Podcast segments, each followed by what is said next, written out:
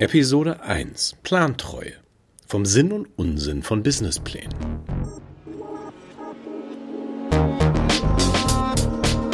Mut, Motivation, Machen. Der Podcast für alle, die was bewegen wollen. Von und mit Lutz Langhoff. Moin und herzlich willkommen zum Podcast Mut, Motivation, Machen. Heute ein Zündfunken zum unternehmerischen Denken und Handeln mit dem Thema Plantreue. Was ist der Sinn und Unsinn von Plänen? Konkreter, was ist der Sinn und Unsinn von Businessplänen? Vielleicht kennen Sie Volksweisheiten dieser Art. Manche planen, um nicht zu versagen. Andere versagen, weil sie nicht planen. Oder niemand plant zu versagen, aber die meisten versagen beim Planen. Ich habe zwei Thesen. Je höher die Plantreue, desto unerfolgreicher der Mensch. Die zweite These, wer keinen Plan hat, ist noch viel schlimmer dran. Wofür in aller Welt schreiben wir eigentlich Pläne? Und es ist klar, dass in diesem Fall Businesspläne gemeint sind. Nicht Pläne für ein Haus, nicht Pläne für ein Flugzeug. Da möchte ich zutiefst, dass die zu 100 Prozent umgesetzt werden und nicht irgendwie kreativ bearbeitet sind. Aber Businesspläne sind was anderes. Wir leben in einer Welt, die sehr unsicher ist, die Schwankungen hat im Markt, wo man nicht weiß, welche Marktteilnehmer es in einigen Monaten, Jahren noch gibt. Sie ist sehr komplex, wir können sie nicht komplett übersehen und viele Sachen sind mehrdeutig. Das ist die gute alte VUCA-Welt, um es neudeutsch einmal auszudrücken. Wofür schreiben wir Pläne? Die meisten sagen, wir schreiben sie irgendwie für die Bank, für Investoren, für Geschäftspartner, vielleicht auch fürs Arbeitsamt oder für den Entscheider, wenn man in einem Konzern ist. Solche Businesspläne, um Ziele dieser Art zu erreichen, die habe ich früher in drei bis fünf Stunden geschrieben. Bankfertig. Habe mich mit dem Gründer hingesetzt, bin die Dinger durchgegangen, aber ich mache das heute nicht mehr. Das hat auch einen ganz entscheidenden Grund. Und das ist der Kern, wofür ein Plan da ist für alle, die am Anfang stehen. Und da geht es um die innere Klarheit, um die Klarheit, was in aller Welt möchte ich eigentlich machen. Da drücken sich mehr Gründer vor, als man sich vorstellen kann. Es geht nicht darum, eine Idee im Kopf zu haben. Es geht nicht darum, so eine Vorstellung zu haben, wie man so macht, sondern mal richtig konkret werden in einem Plan, den auch andere lesen und Feedback geben, damit das innerlich reift. Und das ist der wichtigste Part von einem Businessplan. Den darf man nicht unterschätzen.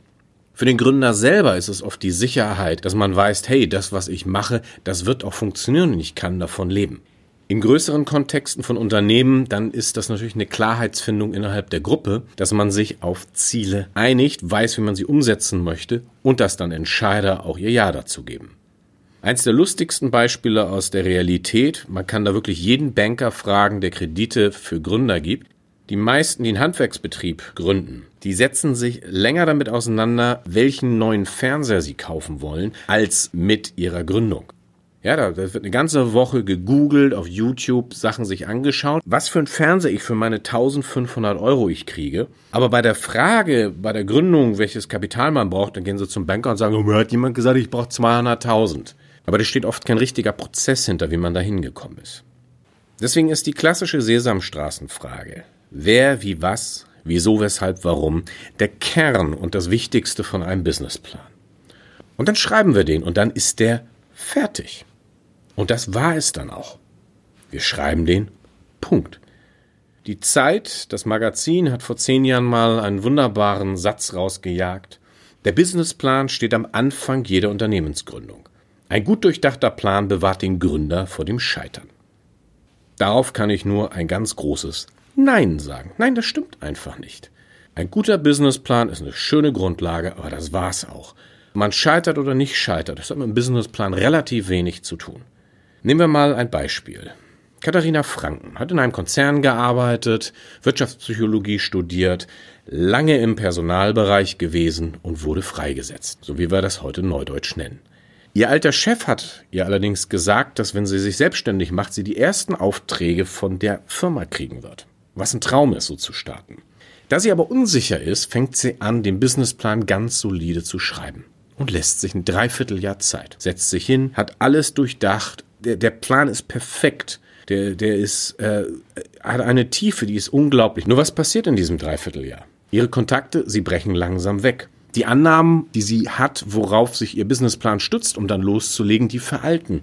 Und die Frage, ob das Geschäftsmodell, so wie sie es ausgedacht hat, auch wirklich umsetzbar ist, das werden wir erst in der Realität sehen. Das sehen wir nicht beim Plan. Und so wäre es viel wichtiger gewesen, hätte Katharina Franken einfach beim Anfang gesagt, so, ich hau jetzt richtig rein, einen Monat mache ich einen Plan oder ich lasse den auch noch reifen und ich hole mir einen guten Coach, dann wird zwei Monate. Und dann lege ich los. Und im Laufen, im Ausführen, da korrigiere ich. Es Ganze wird auch wissenschaftlich untersucht.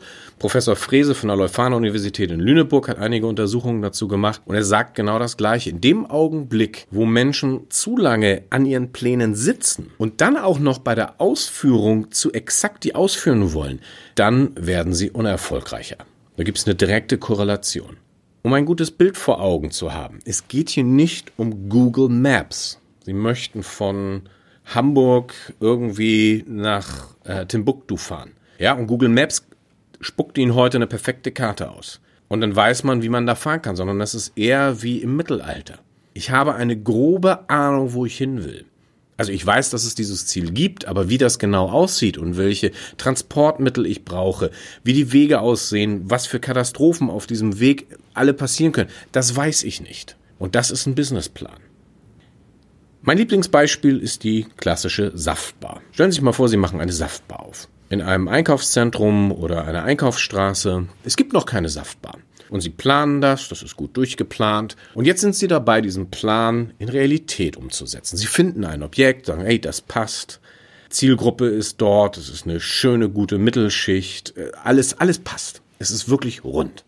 Zwei Wochen vor der Eröffnung sehen Sie, vier Häuser weiter macht gerade jetzt eine andere Saftbar auf. In dem Augenblick hilft es ihnen überhaupt nicht, nicht, nicht, nicht ein Millimeter zu sagen, hey, ich bleib bei meinem Plan, bei meiner Plantreue, weil der ist ja super, dieser Plan. Nein. In dem Augenblick muss ich mich hinsetzen und überlegen, wo verändere ich etwas? Verändere ich etwas bei meinen Zielen? Vielleicht wollte ich ja gar keine Saftbar aufmachen, sondern mein Hauptargument ist, ich will Unternehmer sein oder ich will meine Familie ernähren. Vielleicht mache ich was ganz anderes. Oder ich verändere die Positionierung in dem Augenblick, wo ich hinschaue, wo steht der Wettbewerber, es ist Platz für zwei da und ich mache das bisschen hochwertiger, bisschen billiger. Ich mache es hipper, ich gehe mehr auf die vegane Ecke, was auch immer dabei ist. Aber jetzt fange ich an, bei den einzelnen Punkten in diesem Plan zu korrigieren. Und das ist das Normalste der Welt. Das müssen wir machen. Wenn wir das nicht machen, sind wir extrem unerfolgreich. Und das Schlimmste, was es dabei gibt, das sind die Fünfjahrespläne die staatlichen, die großen. Aber da wissen wir ja aus der Historie, was damit passiert. Das zum Thema Plantreu. Eigentlich relativ simpel. Die Pläne sind dazu da, ein gutes, solides Gerüst zu liefern und dann legen wir los.